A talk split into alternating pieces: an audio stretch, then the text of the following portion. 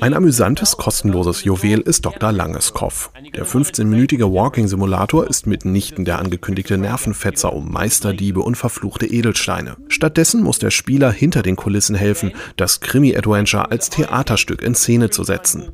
Für Wiederspielwert ist gesorgt. Bei neuen Durchgängen können Kassetten mit absurden Sprecher-Auditions gefunden, Münzen gesammelt und versteckte Brezeln verspeist werden. Schleichspiele gibt es viele.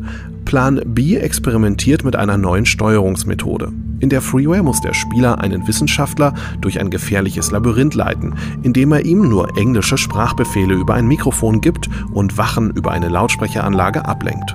Dabei sieht er den Plan des Gebäudes von oben und bedrohliche Wachen als rote Pfeile. Die Sprachbefehle sorgen für eine wesentlich stärkere Bindung des Spielers an das Schicksal seiner Figur, als wenn er nur kleine Symbole mit Tastendrücken dirigieren würde. In dem englischen Text-Adventure The Writer Will Do Something schlüpft der Spieler in die Rolle eines Autors für ein fiktives Videospiel.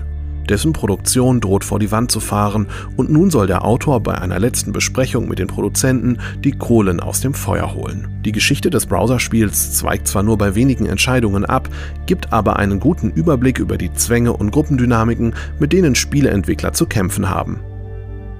In dem Browserspiel Fantastic Contraption muss der Spieler aus Rädern und Streben Vehikel bauen, sodass sie ein rotes Objekt vom Start in den Zielbereich buxieren. Das fängt sehr leicht an, wird aber mit immer größeren Hindernissen bald zur anspruchsvollen Knobelei. Northway Games entwickelte das Spiel bereits 2008 und konnte seitdem eine riesige Gemeinde und hunderte von Leveln um sich scharen. Derzeit arbeiten sie an einer VR-Umsetzung für die HTC Vive. Die Vehikel und Konstruktionen sollen in der virtuellen Realität einen ganzen Raum ausfüllen und könnten dem Genre der Konstruktionsspiele so in VR zu einer Renaissance verhelfen